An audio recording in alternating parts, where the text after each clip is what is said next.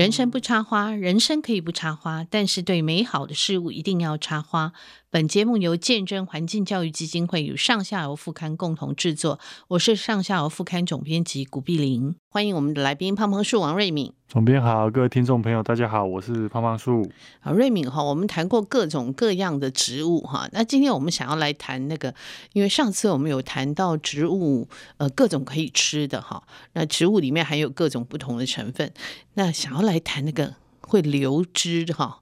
老藤也好，这种植物哈，就但是我们今天先讲不可以吃的哈。有一些植物的叶子，还有这个树枝啊、树干会流出这个白色的乳汁哈，像夹竹桃，呃，你把叶子一折断，就有乳汁会流出来哈。那有人说夹诶夹竹桃好像已经经过证明说它的茎叶乳汁全株都是含有剧毒哈，然后它对这个心脏好像呃这个强心配糖体哈，好像强心剂会。导致心脏呃过速，就是快速的跳动哈，没有后继无力哈。哎，有一个说法，呃，说黄色的夹竹桃是最毒吗？瑞哎瑞敏是吗？是这样子吗？呃，夹竹桃就是夹竹桃之类的，因为可能大家都有听过，不管是红的、黄的，其实都非常毒。对。然后夹竹桃科有非常多植物在我们日常生活中其实都很毒，嗯、所以。如果大家就我们今天可能会跟大家讲一些夹竹桃科的植物，嗯，让大家尽量你就不要去碰啊，因为说真的毒，它毒性就是非常的强，强哈，嗯，那个已经跟你你不管谁第一名，嗯，谁就算他是第十名，你也不能去碰它，是 是，对，对 对对，他已经 不管第几名，他他都是会致命的，而且我真的我小时候在。乡下，这我真的就是我跟爷爷住在乡下的时候，真的有发生过。村子里面就是有人拿那个夹竹桃的枝条来当筷子，然后就就就死掉了。呃，真的，哎、欸，这个故事哈，我们有听过好多，还有说什么烤肉有吗？然后把那个夹竹桃那个枝条拿来串那个烤肉，就吃的也是就暴毙哈。哎、欸，真的是我们都有听过这样的故事，对，对不对？嗯，对，其实因为。像因为我小时候是住云林，然后风大的地方，嗯、其实因为夹竹，就像例如黄花夹竹桃，它枝条非常密啊，是然后就有会种整排在那种河堤旁边，嗯，然后真的就真这个事情我印象非常深刻啊，嗯，然后后来发现，哎、欸，这个还不是个案呢，啊，蛮多的，所以曾经有一段时间，很多人都说不要种，但后来好像就是变成是呼吁大家不要随便。攀折枝条什么的，嗯，可是然后、嗯、它的花很其实不很好看呐、啊，花很艳丽、啊。对，夹竹桃科的花很多都很好看，好看所以，嗯，呃，夹竹桃科的那个观赏植物也非常多，嗯嗯嗯，呃，就超级多。那有乳汁又有毒的，其实，呃，夹竹桃算是剧毒啦。然后另外像大戟科的那种。嗯大戟科的一些大戟属的植物其实也都有，而且还很多人种啊，什么绿珊瑚。哦、然后另外有一些有乳汁，但稍微毒性不是很强的，像桑科啊、面包树那一类的，然后或者是大家更熟悉的芒果啊，或者人心果，是都有、嗯、很多植物有乳汁，是是，但乳汁基本上都有毒。只是毒性的高低而已。哦，OK OK，哼哼哼。所以乳汁其实不是说，呃，它都有毒了，但是有的有的它的果是可以吃的哈。对对，嗯，那就是比如说像，哎，木瓜也有乳汁啊。对。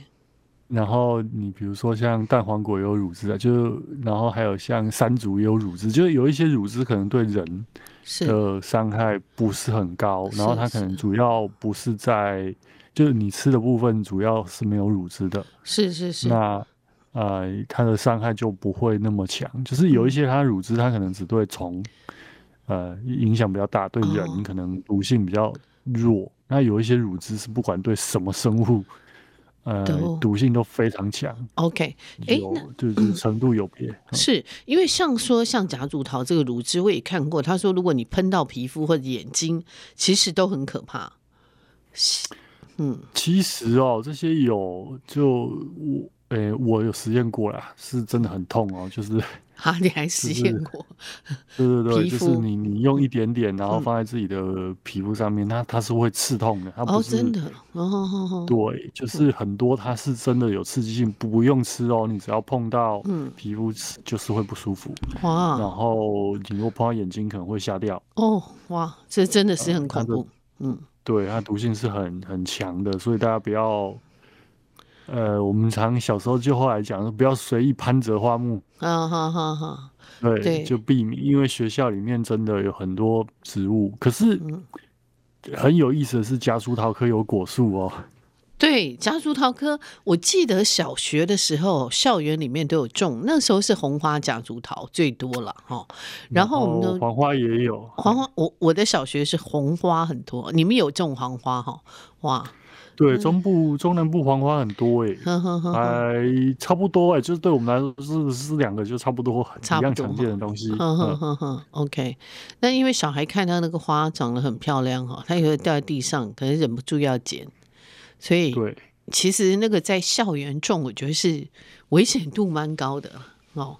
嗯，就是有一定的，我觉得小学最好还是不要不要种，但国高中以上。应该小朋友比较，国中、高中以上已经比较讲得听的，而且像比如说，嗯、像有一种叫卡丽萨，嗯，卡丽萨。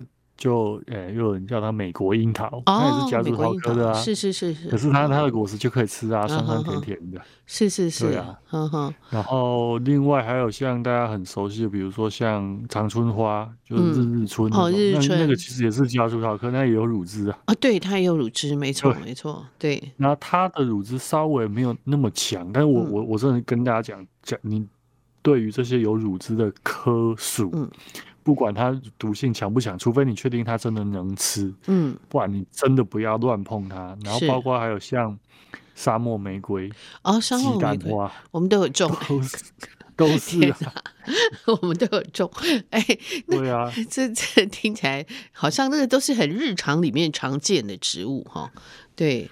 对，就是很常见。然后像更多的，比如说像校园更常见，像海芒果哦，海芒果、黑板树、黑板树，对，那个都是常见，全部都是夹竹桃科咯。是是是，而且然后还有像一些嗯那种那个叫什么花很漂亮，嗯，突然熊熊忘记它的名字，叫做不是鸡蛋花。呃不是鸡蛋花，嗯。呃，像像马蹄花、马茶花也是、啊、哦，马茶花也是，对对，马茶花也是，对对对，它也有乳汁，就是它也有乳汁，就是这类的全部都是啊。好，然后真的不能开玩笑，还有像一些什么软枝黄蝉呐，哦，软枝黄蝉也是，小枝黄蝉、紫蝉、嗯、这种，对对，全部都是啊。对，都是。哎，这些植物真的是日常太常见了哈，就是我们真的是，而且很多人家里，比如说盆栽，多多少少会种嘛哈。你说软枝黄蚕，有的其实他会把它拿来当那个借梨嘛哈，像围篱这样子哈。哇，那好可怕啊！这样讲就是说，像行道树啊，还有这个呃围篱，其实都很恐怖。还有听说那个圣诞红也是嘛哈，也是有乳汁。我们其实栽也是有。对，但圣诞红它就是大戟科的。对，然后他就跟那个什么大几科有很多，比如说像什么金刚钻啊，哦、然后比如说，嗯，除了圣诞红之外，还有像那个那个这几年种多肉也很流行绿珊瑚啊，哦，绿珊瑚，对对对，然后绿珊瑚的亲戚们全部都是，啊哈、嗯，那绿珊瑚他们也是那个乳汁也是也是有毒吗？哦，非常毒，因为像绿珊瑚，我之前我们在讨论那个篱笆植物的时候啊，嗯、就是清代就是这种绿珊瑚，嗯、就是当做围篱啊，就是清代的城墙外就会种刺竹绿珊瑚，因为绿珊瑚的乳汁，就你去砍它，乳汁飞溅喷到，哦，也是像武器一样这样。对对对，嗯、因为以前就会有什么械斗嘛。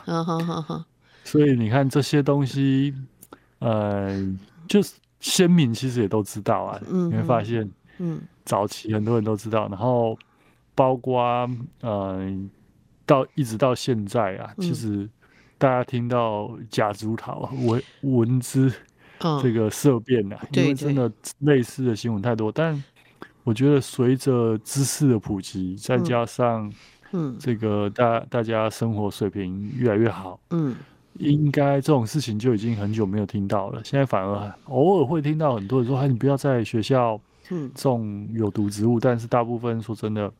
现在比较少人会随便去采东西来吃，嗯、然后甚至比如说像卡丽萨，嗯、我都说卡丽萨可以吃，嗯、很多人反而会害怕，怕怕的这样。对。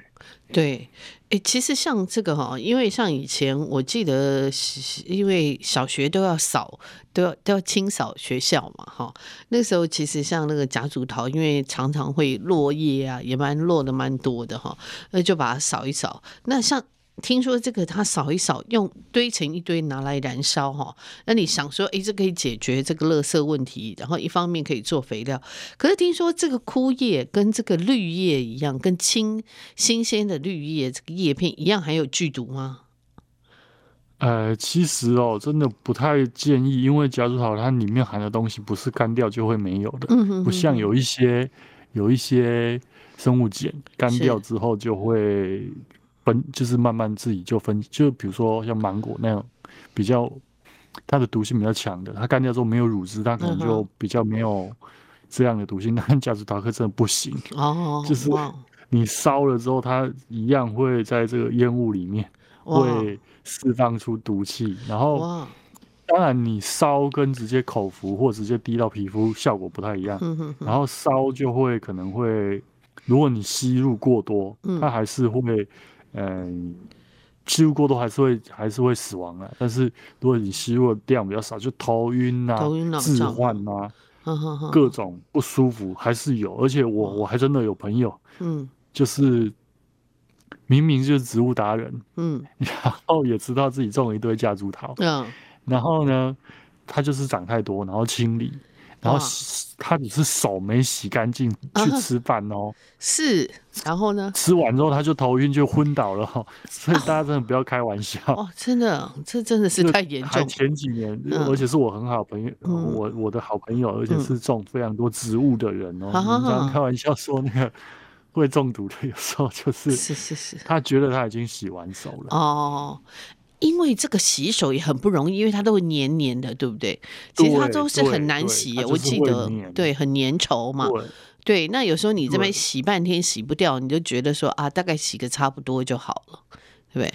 可是不行的。我在处理。像我在处理，我自己有时候也会修剪。嗯，像我前一阵子，我最近又开始在断根了嘛。嗯嗯。然后像我自己有种海芒果，然后还甚至还有像另外一种叫白花海芒果，他们在马来西亚就把它叫做自杀树。哦。就是它有多毒。哇。就是吃就会死，死亡率很高。然后像有时候没办法，你还是必须修剪它。那我一定会戴手套。嗯。然后一。你一定不能急，就是不能让乳汁飞溅哦，好可怕！所以真的很可，就是说真的，我觉得这些植物的毒啊，还比那个什么什么。我们讲见血封喉更可怕哦！哇哇哇！这这也是武侠小说里面拿来做那个各种武器的，对，那个秘密武器哈，是。对啊，所以它就是轻则会产生幻觉，然后抽搐，然后头晕；重则就是开始呼吸衰竭、心脏衰竭。对，心率不整，最后就拜拜了。哎、欸，你讲到这个东西哈，吸进去的东西，我觉得真的不是开玩笑。因为像我自己，呃，前一阵子在弄那个甲，用甲苯除除脏掉脏的东西哈，大扫除嘛哈。哇，我跟你讲，那个甲苯，你在那个密闭的空间里晕，闻到真的头晕哎。真的头整个人头晕，非常晕，而且真的很不舒服。好，然后那个晕可以晕到，譬如说你从今天晚上到明，但你整个睡觉都还是晕的，所以不是开玩笑的。不是开玩笑，那真的很毒。是那个有时候不是代谢一两天，那甚至你必须去医院住院的。哇，真的哈。呃，夹竹桃科不不是开玩笑，就是。嗯，然后有一些可能只有碰到一点点，他可能喉咙烧伤，后来他就变，就是可能连讲话都有会有问题。哦，哇，好可怕。呃，就是，而且它是它是全方位的毒哦。嗯嗯，我所谓的全方位就是它不管是吃进去、闻到还是碰到皮肤，因为有一些毒它可能是。碰到会有毒性，吃进去还好，还好。那有一些是吃，有一些对，有一些是吃有毒，碰到没有毒，那它是全方位的，不管什么方式接触到，它就是有毒。对，这好恐怖，而且它那种神经性的毒，对不对？那个整个对，神经性的毒其实很难啊、哦。我觉得这个真的是要很小心，而且就像瑞明讲说，它不只对人有剧毒，听说它对那个像哺乳类的，什么牛羊猪什么都也是剧毒。对对对，它对虫也是有，就是它的全方位，就是它对所有生物都有毒。哇真的是这个是因为有一些毒是对哺乳动物有毒，对昆虫没有；还有一些毒是对昆虫有，对哺哺乳动物没有。但是夹竹桃科大部分绝大多数是对所有生物都有毒。哇，那这个我们就要来问说哈，在在生物学上哈，它这样子的，它含有乳汁的剧毒，到底这些，因为我们都会研究说，哎，这个它为什么会有这个这些东西、这些成分？它是为了保护植物或干嘛？它为什么会有？诶，演化成这么呃这么含这么多这么高的剧毒的，它的作用是保护自己，可是有点有点太惊人的保护自己了。就只能说，我们我们我们的知识还是有限的。我们观察到这个现象，嗯哼哼，然后我们也知道大部分植物有毒，是它是要保护自己，嗯哼，但是你知道。呃，保护自己，有时候如果毒性不够强，是那还是会有人吃它嘛？哦，OK OK，嗯，你你会发现夹竹桃科，你说它真的没有天敌吗？哎、嗯欸，不会哦，它有天敌吗？是，还是有有一些昆虫是可以吃夹竹桃科的。哦、哇，没想到它有天敌，我想它是无敌了。嗯嗯，哇，就是有什么夹竹桃天鹅，就是有一些鹅类。就是长很漂亮，我曾经有看过。嗯哼哼哼，大家有兴趣可以，就你会发现，真的这世界上一物克一物啊。哦，没有说完全没有天敌的啦。嗯，对，就像我们之前讲食虫植物，嗯，食虫植物也会被虫吃掉啊。是是是，对。所以我们以为它已经是那个武功最高最高级，已经是呃。那个要独孤求败了哈，没想到他还是有天敌哈。说就是这就是一个生物链嘛，就是你有毒，我就演化出我可以，要么我可以把这个毒素用什么方式排掉，是，或者是把它累积在我的身体变成我的武器，是，就是。别的。大型的鸟就不敢来吃我哦。OK OK，嗯、就反反而被这些虫利用了。嗯，哎，那我们来讲一下，像这个夹竹桃，其实它不是台湾原生的嘛，对不对？好，夹竹桃科基本上都不是台湾原生的。呃，其实瑞敏在书里面有写到。应该是这样说，夹竹桃科它是一个非常大的科。嗯，那我们台湾是有夹竹桃科的植物啊。嗯嗯。但如果一般讲的所谓观赏的这种黄花夹竹桃或者这种红花夹竹桃，嗯，那它就是引进的。嗯，就是我们观赏植物里面，夹竹桃科大部分的观赏植物是引进的。但是比如说像海芒果，然后马就是马蹄花，那就是我们台湾原生的，嗯，就我们海岸。原生的，其实一定，我们还是会有原生的家族，它，因为它毕竟是一个很大的科，对，它是一个很大的科，不是，就是它是一个算是热带广布的科啊，主要就是在热带地区，然后甚至一直到温带都还有，然后从它这个科太大了，因为它有，应该有五五六千种，然后从从那种呃小草本啊，到藤蔓到。大乔木像黑板树都有啊，嗯哼，然后像我们台湾有一些像什么罗夫木，可能大家比较少听过罗夫木啊，就还是有，然后酸藤啊，就是还是有一些夹竹桃科的植物啦，然后什么花他卡藤，那早期还有分把罗摩科分出去，现在罗摩科又并到夹竹桃科里面，那我们有的夹竹桃科植物就更多了，哦但有时候也很神奇呀，像什么花他卡藤啊，就是我有看人家把它拿来做菜，是。可以吃吗？你看它，呃，一般来说知道它是有毒啦，但是我在华新就有发现他们会吃啊，嗯，但我是真的不敢吃，因为 这个我怕怕的。哦，就是，哎、欸，所以他们东南亚会吃就对了。东南亚华新街，因为在台湾就是稀有植物啊，嗯，所以你不太容易看到它，你怎么吃就也不太会去吃它，反而是养蝴蝶的人会种来当蝴蝶食草。对啊，对啊，对啊，然后另外像鸡蛋花的花也可以吃啊。哦，哎，对，鸡蛋花他们有炒来吃，哎。我有看过他们炒来吃，对，就炸来吃，炒来吃，炸来吃，它的毒性就有点像那个天妇罗那样吃法也有。嗯嗯嗯，对，它的花的毒性不是很，就炸完之后大概就没有没有毒性，所以会被拿来食用。哦，OK OK，对，哇，所以它这个整个我们刚刚讲说它有到五千多种嘛，这么多哈。那这多到这个程度，其实有时候你好像很难防，对不对？对。对，然后有一些会做药嘛，然后你比如说像酸藤，嗯，酸藤就是呃，我台湾地海拔很常看得到的一种藤本植物啊，嗯嗯，那它其实叶片就有一点酸咸酸咸味道，嗯嗯，然后它就是夹竹桃科少数人吃没有关系的，哦，就在山上，哦，OK OK，对，嗯哼，你看它会叫酸藤，表示人知道它是酸的，嗯哼哼哼。吃过吗？对，就是就夹竹桃科不是说所有夹竹桃科都有毒，像酸藤属，东南亚有另外一种叫什么浆叶，他们会拿来做菜。然后酸藤在台湾，原住民之在爬山的时候，就是如果你口渴，嗯你吃一小段，它因为它有酸味嘛，然后微微的盐盐分，所以它就有生津解渴的作用啊。嗯哼哼哼哼，所以也不是夹竹桃科就一定有剧毒啦，但是前提是。嗯，你要知道什么能吃，什么不能吃啊，嗯、不能随便就随便酸，像酸藤，它长得其貌不扬。如果你不能确定它是酸藤，我也强烈建议你不要乱采。嗯嗯嗯嗯，对，还是要还是要认识植物哈，对，要不然这个太 太恐怖了哈，万一吃了，而且有一些在野外，你万一不搞不清楚状况哈，对，那那真的是蛮吓人的哈。哎，可是我看它还有一些也，呃，它有什么？呃，罗布麻薯对不对？它是可以拿来当编织的吗？当纤维？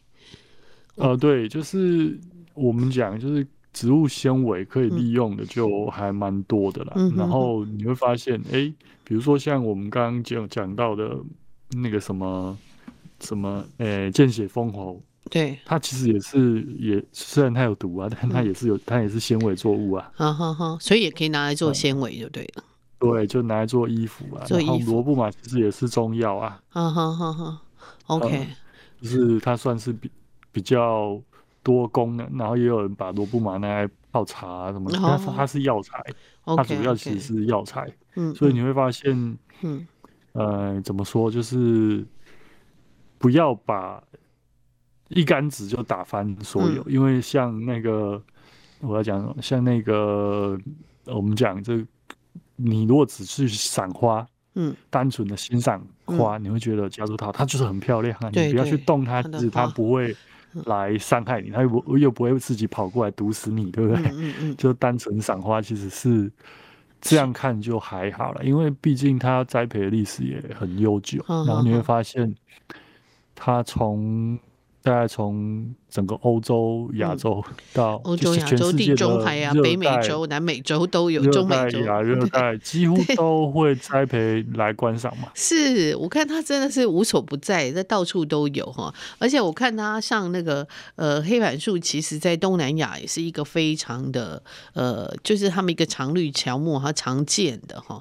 呃，其实以前我们好像是黑板树，我记得是移进来那个呃那个。进口来台湾当做那个行道树嘛，好做黑板做行道树，对，其实也是从呃从东南亚进来的哈。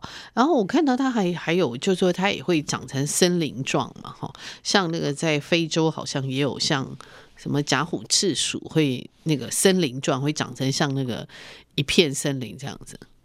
嗯，呃，夹竹桃科基本上就是。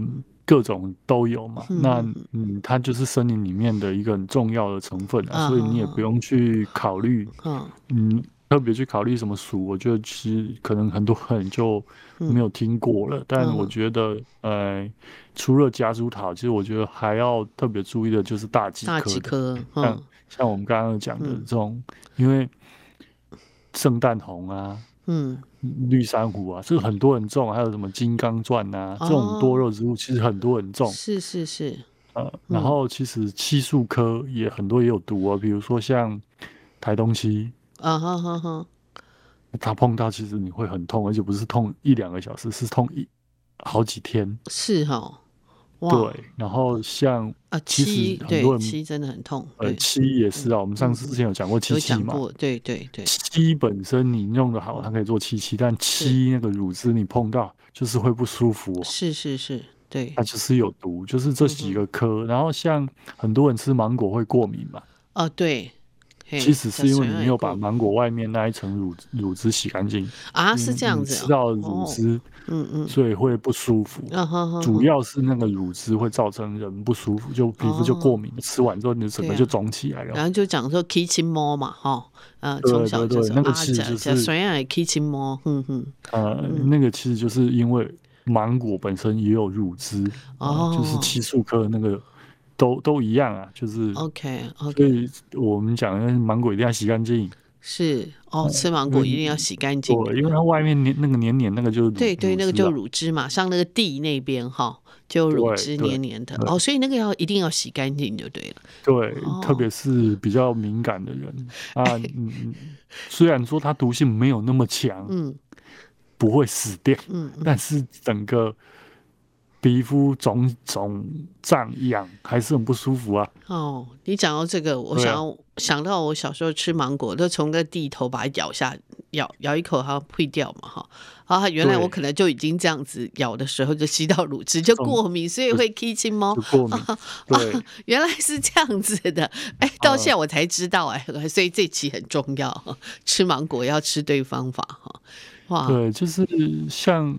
呃，每每个人对毒这些有毒物质的承受力不一样，嗯哼哼哼，每个人体质不一样，然后再来是每个人吃进去的量也不太一样啊，就是它，但嗯，只能说这个乳汁无所不在啊，你还是在不知情的情况下，嗯哼哼，不知道东西能不能吃的情况下，我强烈建议不要随便攀折花木，因为你。除非你真的很确定认识他，对不对？对，你非常有把握，像我们是属于相对把握度很高。那即使是这样，我自己种了非常多夹竹桃科植物、大戟科植物、有乳汁的植物，我在修剪的时候，我都会小心、小心再小心，就是一定要戴手套。然后像我要戴眼镜、戴帽子，就是避免喷到眼睛。然后一穿长袖，这个都是很。基础的自我保护。哦，OK，很多人都说哦没关系啊，我跟你说 那是没有痛过，跟我讲没关系，没试过不知道它的厉害哈，哇，真的很吓人。而且像你刚刚讲说，像有一些仙人掌属也是大戟科嘛哈，那其实也是大戟科是大戟科，嗯哦不是多肉植物了，多肉植物哈，像仙人掌那些多肉植物，还有什么石楠那一类，有的也是有乳汁嘛，对不对？太多了，是真的无呃无所不在啊，因为只能大部分植物它要保护自己嘛。嗯，然后我们之前有讲过，要么它就是含有精油，嗯，然后让你不喜欢那个味道，是是是，要么它就乳汁把你毒死。是是是，因为像精油我们也讲过，像那柑橘科的精油也是很容易让你变皮肤变很黑，会灼伤，对不对？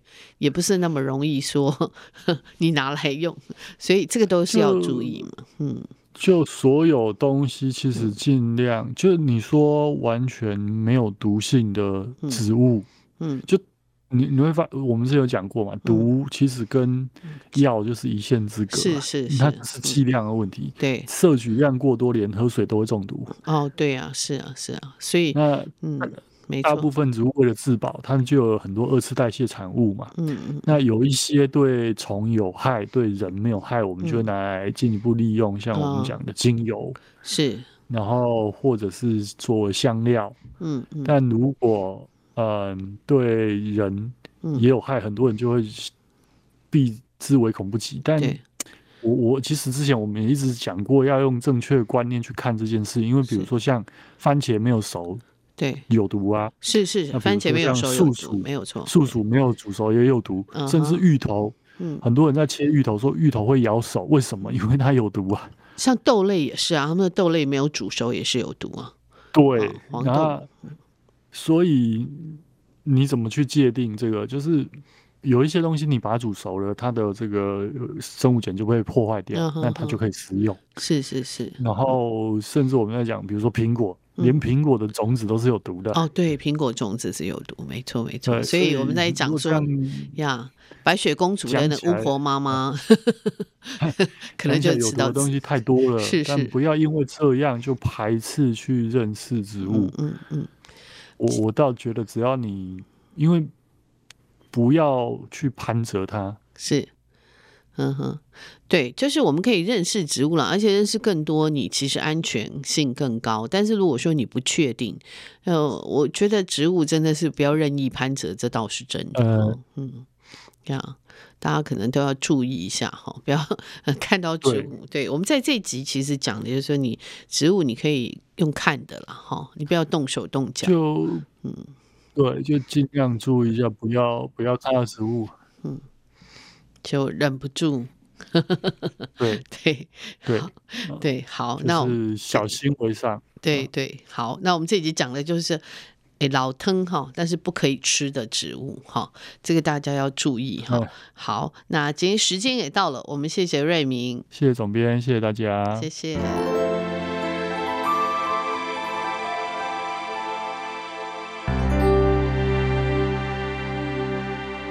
欢迎我们的来宾哈，呃，林庆峰，我都称他是新锐作家，因为他刚出了一本书，热腾腾的哈，呃，在赶在农历年前问世哈。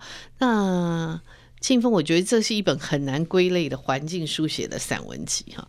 呃，庆峰是一个很很，我我第一我其实我刚开始认识他，我就觉得这个小孩真的很特别哈。呃，他在十九岁的时候，对不对？对对，对，那个时候他我就。第一次跟他邀稿嘛，哈，上下文副刊，呃，因为我们另外一位作者李振林，他就给我推荐嘛，哈，那振林说，哎，你可以注意他一下，我就看了观察了一段时间，那我就开始跟他邀稿，哈，那我记得他那个时候就写了一篇山猪嘛，哈，庐山的猪，那就哇，我一看我说，哇，这个就是从小在山林说游的孩子，哈，哎，很特别的孩子，那后来啊，他我我说，哎。北艺大剧场设计系哈啊，他是服装设计组，对不对？对对，哎，完全跟这个。无法想象哈，所以是反差是蛮大的哈，呃，我就非常的好奇啊。那后来他真的是越来越越来越像野孩子哈，他今天整个装扮也是哦，你看到哈。那我就很好奇，因为他这本书《山猪》呃不是《山兽与杂鱼》哈，呃这本书出版了哈，这是大块文化出版的《山兽与杂鱼》，然后这个封面的画的这个画全部都是劲风自己画，他是又会写又会画哈。那嗯。很有趣，他的书出来以后，我就看到在脸书上看到他母亲写哈，那时候我还不知道是他母亲，我跟他母亲是连友，可是完全不知道他妈是他的母亲，因为他母亲非常的年轻哈，呃呃是这个国文老师嘛哈，对对，但我一看，我说。董老师，这不会是你的小孩吧？你们家的野孩子，然后真的是我吓一跳哈！我说啊，原来是您的孩子。那我就想说，哎，你这个自幼的养成的过程到底是怎样？哎，可以请劲峰谈一下你自幼到底是怎么养成的？哎，自幼的话，说起来，如果是跟这个野地、跟这个的野外环境的接触，这当然。还小时候就是有有有家长带去带去山上啊，带去溪边。嗯，毕竟我是我是普里人，所以离这些东西都呃算是算是蛮亲近的。就是嗯，在一个群山的盆地之间，所以诶，假日没有地方去，就是往这些地方跑。那也算是开启了这种呃去认识、去寻找这些。不管是动物或植物，嗯，或是地形的的名字的的的长相的这种习惯，嗯，那国中之后就有了自己脚踏车，然后就，哦，就开始跟同学、国中同学啊做一些现在想一想很很很夸张的事情啊。嗯，哎，欸，你念的是哪一所国中？我读红仁国中。哦，红仁国中哈，对对对，我好像有看到你有一个同学写，对不对？有写你，他说你是隔壁班的。嗯，哦，那是那是那个是国小老师，国小老师哦，国小老师哈，对对对，有脚踏车之后就，嗯，呃，活动区就更大了，所以整个大埔里地区都在我的就是脚下。领域范围之内，对 对对，是，所以就可以看到更多的事情，包括一些埔里的呃，不管是人文的，或是一些史地相关的事情的一些古道啊，或是呃奇怪的地方信仰啊这些东西。嗯，那。我觉得很刚好，就是我高中是碰上，呃、欸，就是脸书开始大家多数使用，所以是是是，对对对，当网络这个资源就变得开放，然后多元，然后更容易取得之后，是。对，所以我也开始在高中的时候去做一些很很初级的的野外调查的一些一些一些性事情，比如说比如说架自动相机，这是一种很很初阶的野外野外资料采集，是是。这样子的的事情。那对，所以就是一路以来的。呃，大学之前的关于野外环境的关的的介入是这样子，啊。是，然后静峰后来他跟我讲说，他爸爸是自然老师，对不对？他爸爸是教自然，妈妈是教国文。我说哦，你集了两个人的优点在 两个人的功夫在一身哈。哎，可是我很好奇，因为妈妈也讲说，妈妈写的也很好玩。他说呢。呃，静峰呢，从小就说他会说他要去图书馆看书哈，然后妈妈就说哇，不晓得他读了几本书，心里可能很安慰，说要去图书馆。结果他去的是一个没有墙的图书馆哈，然后躺在那个可能在那个石头。他妈妈说不晓得书应该是不晓得看了几本，但是排遗应该看得很仔细，动物的排遗。然后我觉得，然后他他妈妈写了还很写的很好玩，说他嗯把这个什么凤头苍鹰啊啊，然后什么白鼻心啊什么。穿山甲都冰过你们家的冰箱，真的？没没有白白白鼻心和穿山甲还还没有啊？啊，还没有，是就逼了不少这个各式各样的，暂暂时借借放一下。对对对，他就跟他妈妈说，反正你冰箱放的也是动物的尸体嘛，哈啊，我觉得这个是，我觉得我就说，哎，你妈心脏要很大颗哈，哎，可是你在这样子，你自己当然小时候你说是呃家长带的去嘛，哈，爸妈带的去，对对。哦，但是你后来长大，你到国中，哎，我看你这样探险的范围还蛮大。你有没有遭遇过什么？呃，我们有时候会担心孩子在野外会有一些危险啊，或者是说被什么东西惊吓过？你有碰过吗？还是你这个胆子很大，根本没有这些问题？诶、欸，我我觉得在嗯，去去进入一个不同的环境，所以。嗯可以先拉出来讲一件事情，就是关于文本这个词啊，因为接下来我应该会是一直提到这个这个词，我自己的用词，就是对。对我来说，所有的资讯的载体都是一种文本，一种文本。所以，呃，一个一个植物可以是一个文本，嗯，一块呃一块石头可以是一个文本，那一个一条溪沟可以是一个文本，那文本可以是大的，可以是小的，那所以呃，那回到刚刚的关于危险的问题，那嗯，我的做法是，或者我的。一路以来的心态是，我去认识、去阅读、去理解这个呃野外的文本，那你去知道，诶，在这个环境的土壤是怎么样的，它什么时候会含水，什么时候会崩落，哪里可以采，哪里不能采，那这里的动物是怎么样的，这里的植物是怎么样的，什么植物有毒，什么植物有带刺，那去当你越的越越发呃更加去了解这些文本，就呃越来的不会害怕，因为。嗯，理解就是去减少恐惧，去避免害怕的一个一个最直接的途径啊。要要要是，但是这个中间一定有尝试的过程嘛？比如说他好，因为季凤很好玩，他对蚂蚁哈是呃，我们上次我们其实像呃另外一位作家哈，青年作家那个黄汉尧也写过说，第一次看到他呃，第一次。真正见过你了哈，因为他在脸书上就看过你的东西。他第一次呃，当然他是你后来去跟他学学画画，对不对？对对，有一次。对，然后后来他又再看到你的时候是呃，我们办文学环境文学营的时候嘛，是二零二二年，对不对？是，我记得是二零二二年。然后呢，他说看到他，然后他就。那个晚上有个星空星空夜话哈，然后他就讲他在在看的什么各种蚂蚁各种什么东西，全部人都傻了哈。尤其他在我们走在路上，他常说那个是什么蚁，我们没有一个人是蚂蚁你都认识哈。那在这个过程当中，我就很想问你，就说，嗯、呃，为什么我会问这个问题？因为很多家长、很多父母都很担心孩子到野外，哦。会受伤，会危险，会干嘛？哈，都有这样。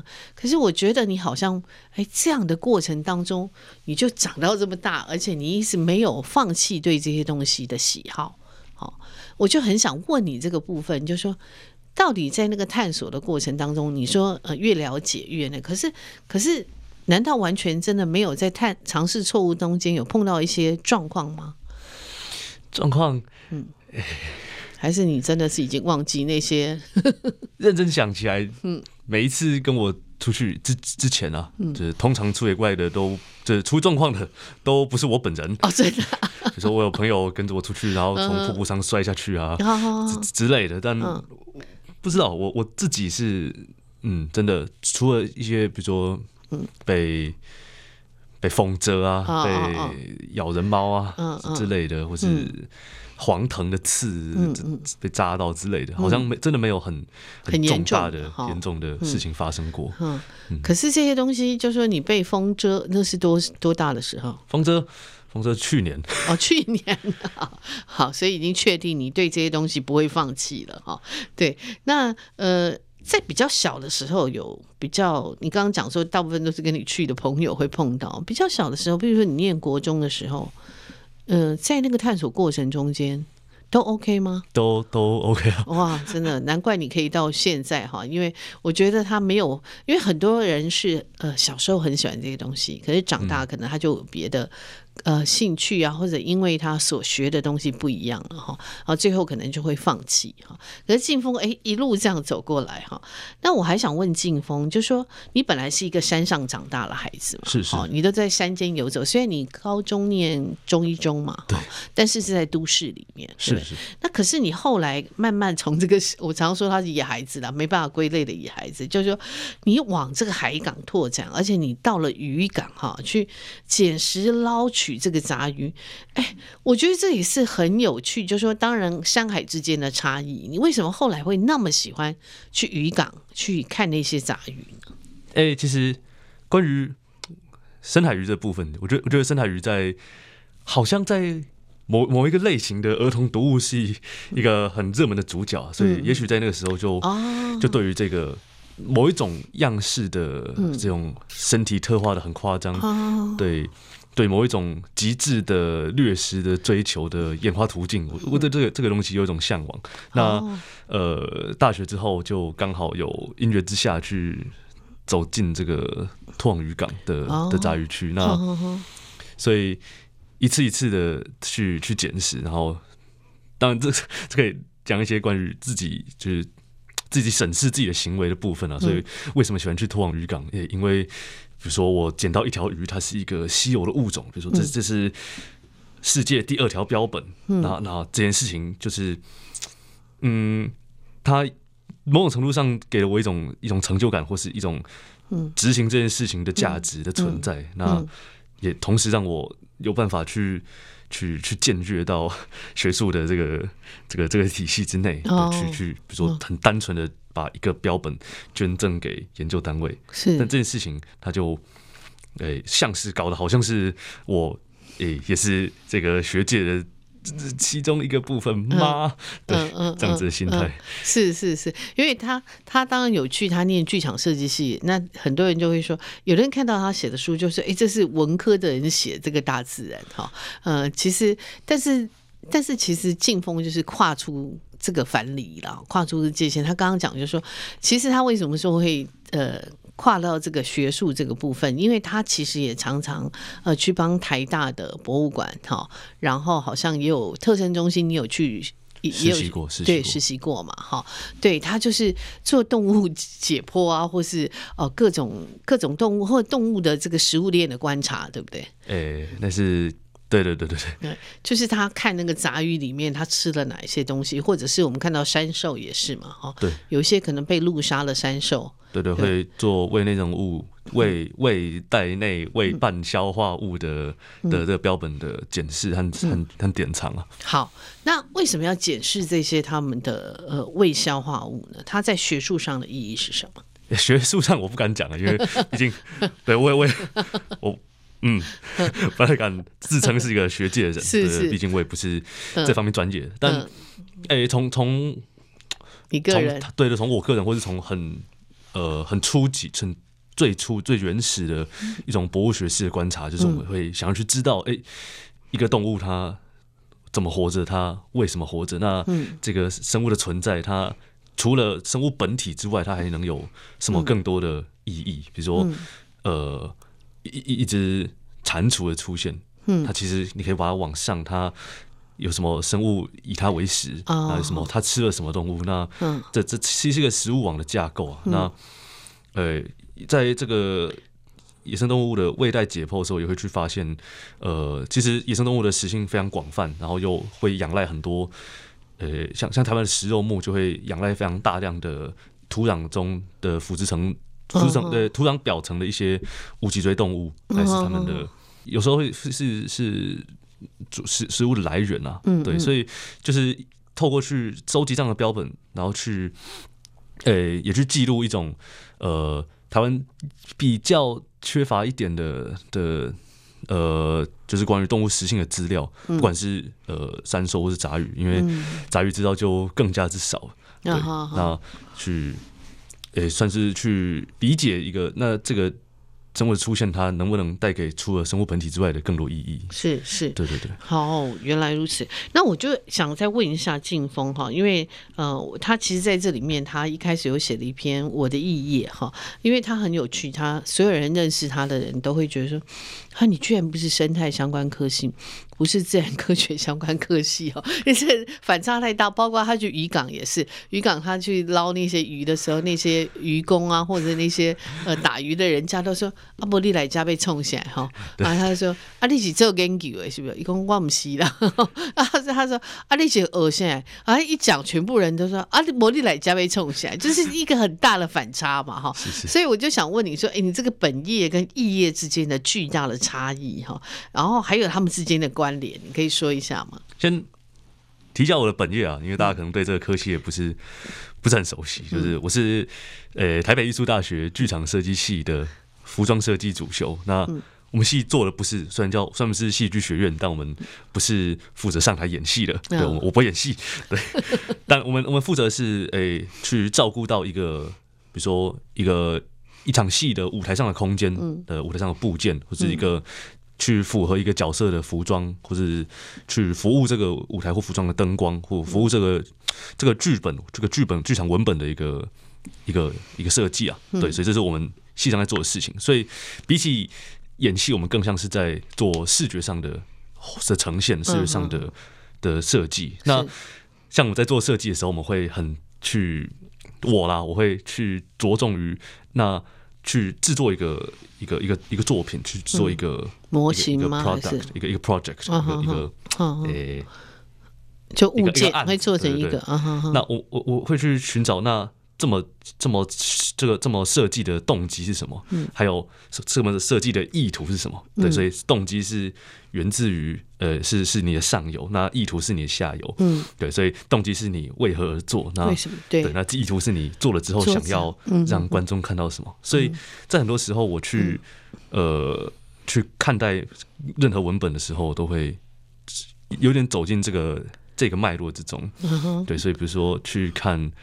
一个一个一个刚提到的胃中内容物好了，那这个它有没有某一种脉络上的上游和脉络上的下游？嗯，对，就是所以就是也许这样子，这是呃这样子的艺术上艺术大学的设计上的训练，会带给我在解读自然文本的时候比较不同的一种看法。那对的同时，呃，其实这个意义和本意都是说给别人听的，对我自己而言就是。都是一样，都是我，都是你喜欢的，对，都是关注的，对我，这都是我。但也许外人看起来，他就是一个，嗯，哎，有一张白纸黑字证明的我是什么什么大学的这件事情，就变成了，嗯，呃，某种文文文字上的本业啊，其他东西以外就是一页。对，但对我来说，这些东西都是都是属于我，是一个一个一个整体，嗯嗯嗯的不同不同面向。是。对，当然一个人会有本来就会有各种不同的面相哈，是是，只是他的那个面相是真的是反差是蛮大的哈。然后而且他其实有空他就往这个诶渔港跑嘛哈。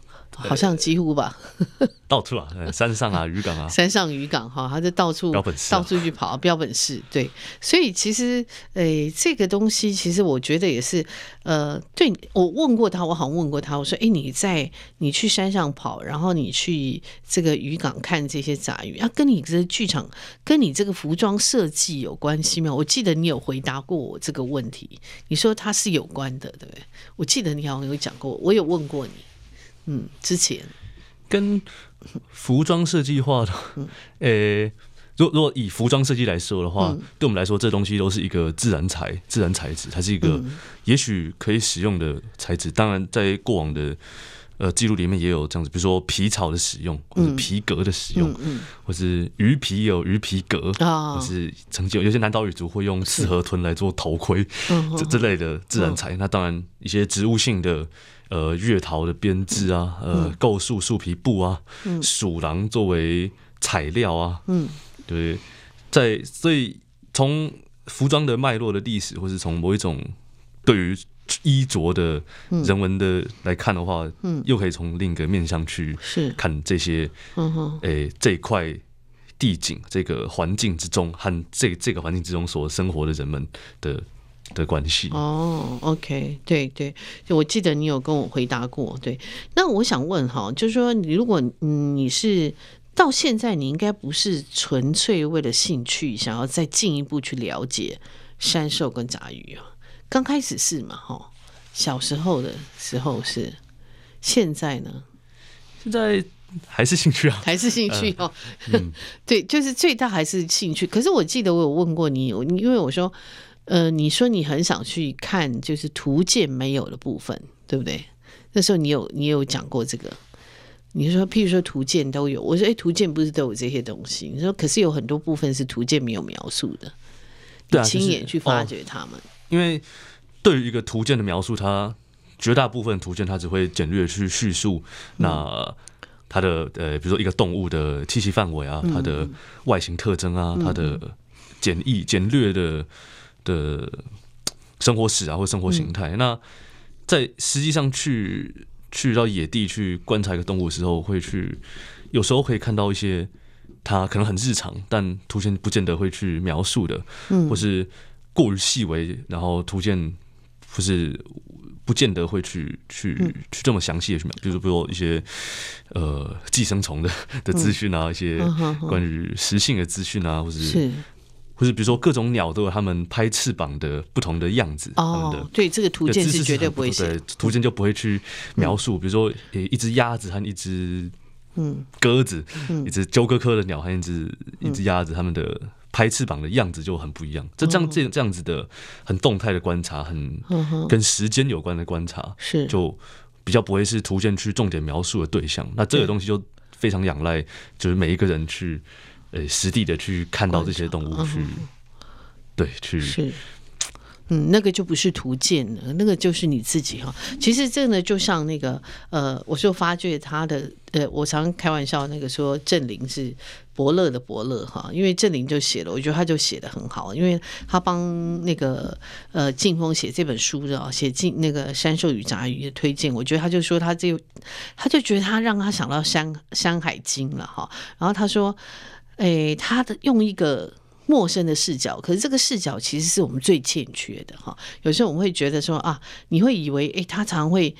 啊，像一个说书人里面讲这些怪事啊，展示他的图志，恍如他是从这个极远的这个彼岸归来。如他篇中所说的，就旅行从来就是为了转述。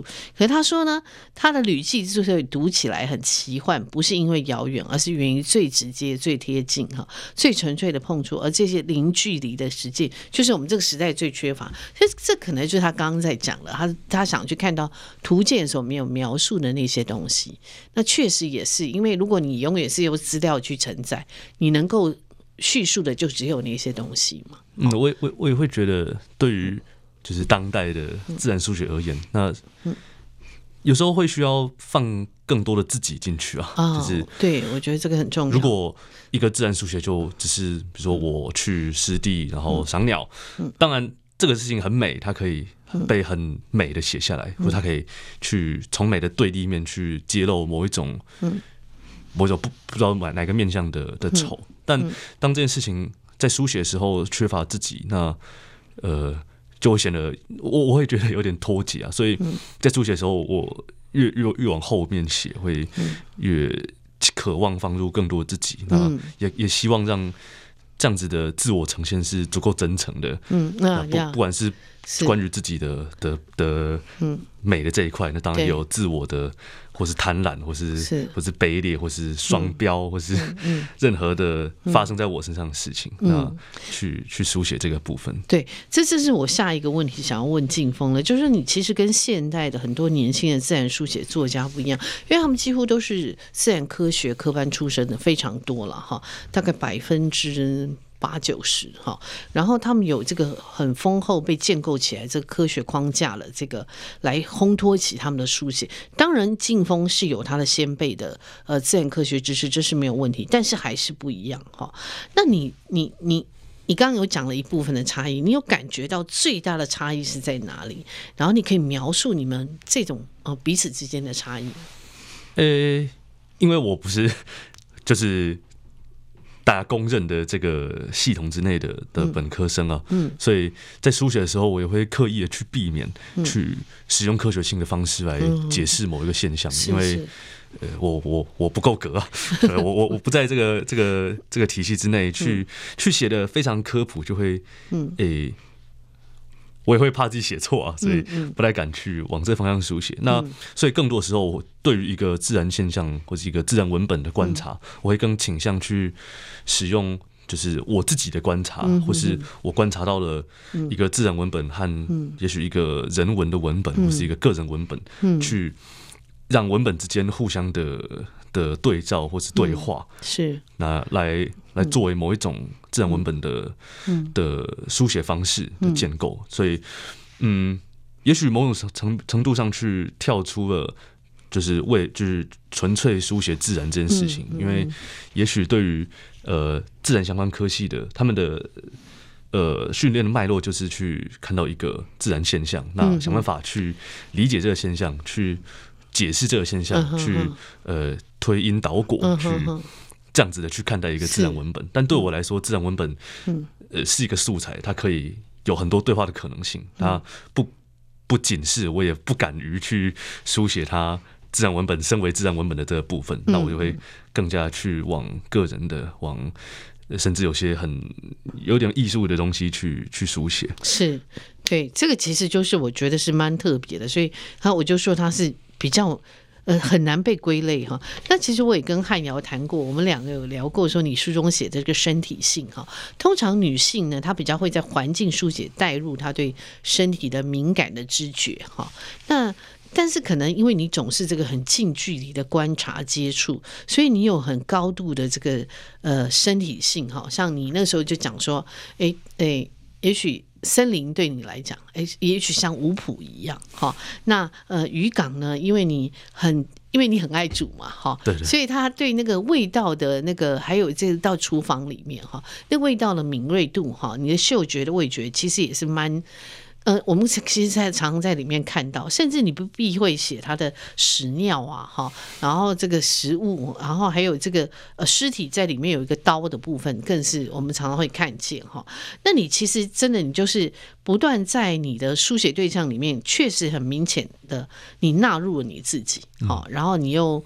呃，把你自己也给出来哈，然后其实我们觉得很特别，哎，我也想问你说，你在这个接触当中，你对自己的身体的感知这个部分，哦，诶，也许一部分因为我是毕竟还是戏剧学院的的学生，所以我们呃一直会有，也不是一直，我们 曾经有过这样子的表演基础的课程。嗯嗯、那这课程，呃，其实很很单纯，就是去玩一些。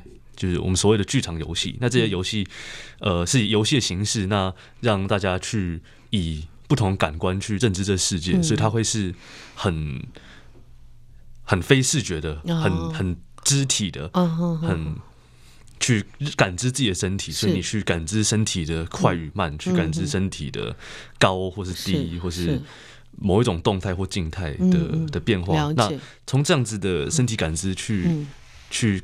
再进一步认知什么样的身体代表着什么样的呃情绪的节奏，或者某一种呃呃人的某一种律动的存在，所以这件事情也呃呃这个这个感官的训练也 也许变成某一种我写作上的调性啊，或者我书写作的惯性，所以我呃会习惯去去刻画某一个角色，包括我或是别人之间的。呃，比如说的的身体样态，比如说在尤其是炸虾，在蚵仔寮渔港，那是是。关于我是一个外人，那我朋友一个这名牙医师，他是一个对这个地方非常熟悉的的一个。一个，他也算是一半半个研究者，嗯，和当地的捡拾这个炸虾的一个一个老阿婆。那这三个角色在这个场域之中，他们面对的是同样一块一一一篮的这个下炸鱼。是那三个角色三种不同的身体样态，三种速度，三种呃三种律动感。那那这个东西就会对我来说可以。更为立体的去塑造一个角色，是去面对同样一个文本的时候的某一种差别的存在。那另外另外一点是，呃，嗯，在面对自然书写的时候，就是我越越后期越去强调某一种自我的介入啊。嗯，也许在呃，像我觉得多数人开始写自然文本都会从最初的观察开始。嗯，那这东西其实是很。相对比较遥远的、比较疏离的某一种观察，所以我只是我观察、观观看这这样子的的的关系，所以我和野地的关系是一种很纯然的观看。但我在书写的时候，会更希望把自己的介入放进去，所以我存在于这个地方，我的存在是非常踏实的，是一个点状的存在在这个空间之中，所以呃，就会去描绘到。比如说我，呃，比如说我的每一个脚步，那是怎么去和这个地景去做影响？那我，呃，去每一次的介入，那怎么和这个环境发生某种关系？所以我是非常在这个环境之中的，我是非常投入、非常存在性非常强的，是。对，所以。诶、欸，在这样的过程中，也会不断去感知自己的存在，那感知自己的行动，然后去书写这些所有的是的的的动动动作动作。嗯嗯呃，这本书哈，其实他他自己刚刚讲了，其实我觉得他他的书写，他同时哈，他把自己放进去了，但是他的身体性呃在这里面，其实我觉得他是。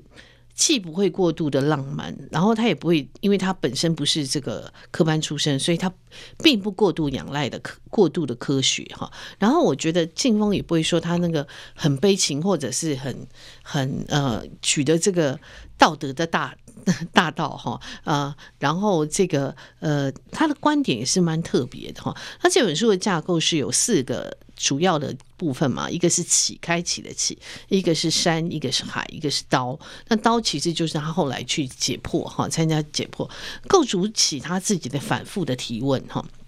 可是我觉得他在反复提问，并不只是一个很薄弱的自责或是什么，我觉得都不是这样的东西。其实它是一层一层的哈。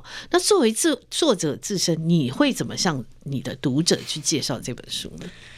诶、欸。对我来说，这个四个部分嘛，嗯、这个起就是包括我的启程，它算是去去引导这个关于书写、关于我之后的所有事情。那之后的，就是除了起以外的这三个部分，山海和刀，那对我来说是以三种截然不同的方式去看待三个也是截然不同的的文本。所以，对于山而言，那我们对于山的印象，也许。从法规上到我们的生活上，到我们的饮食上，或到我们的游憩行为上，那山这个东西是是是崇高的，它是神圣的，它是诶不可被侵犯的，的的某一种存在。嗯。但相较之下，海就变得呃更加的，它它海又相对的遥远，因为我们始终隔着一块海平面。那呃，所以我对于海的认知，一切。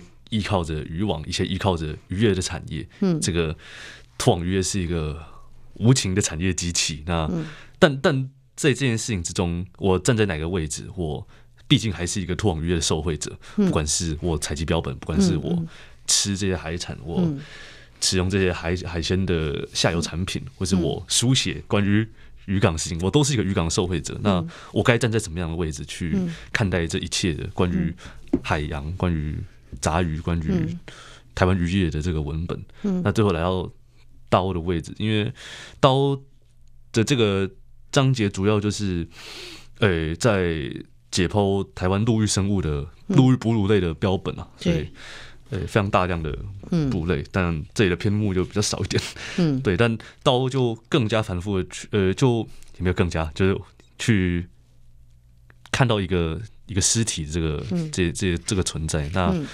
去观看某种死亡，某某种死亡和我身为一个。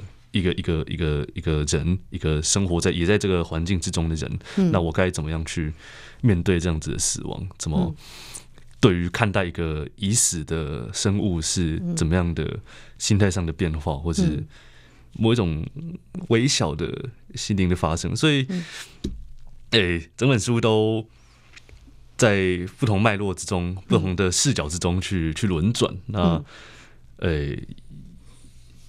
也许这些题材也是现在的自然书写比较少去去提及的，确实是一些一些题材，不管是尤其是。关于下杂鱼和和解剖动物这些部分。那我想我能做到，就是以一种很个人的，或是很很艺术的，讲艺术有点有点自肥，但但或许偏 偏偏向呃更 更艺术的，暂时想不到什么好的词去。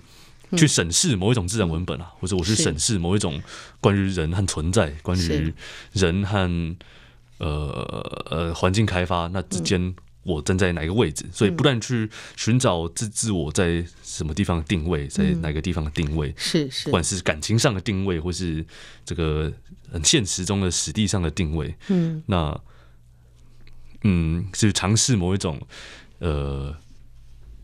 一种新的自然书写的观点呢？是是好，那我们非常谢谢静峰哈，他自己来介绍这本。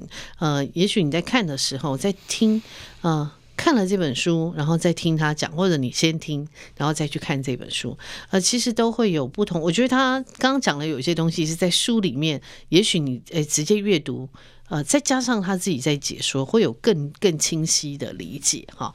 那今天我们非常谢谢林静峰哈，静峰来带给我们这本《山兽与杂鱼》，这个是大块文化出版。如果你对环境啊、呃、书写是很有兴趣的话，呃，我想这个也是现在的很多呃年轻人都蛮喜欢的一个题材。呃，可以看这本《山兽与杂鱼》，我觉得真的是一本非常。呃，很难归类，但是也开启了一个环境书写的一个新的一个呃新的途径吧，可以这样讲，或者是一个呃就是属于他自己的哈，但是非常特别、非常呃有意思的一本书。谢谢静峰，谢谢，谢谢，谢谢，谢谢各位听众的收听。人生不插花是由见证环境教育基金会跟上下游副刊共同制作。如果您对呃饮食的上下游有兴趣，欢迎您可以收听上下游新闻部所做的食农搜查线。如果您对饮食生态、农林渔牧的文学有兴趣的话，欢迎您可以订阅《人生不插花》，也可以订阅我们的上下游副刊。谢谢。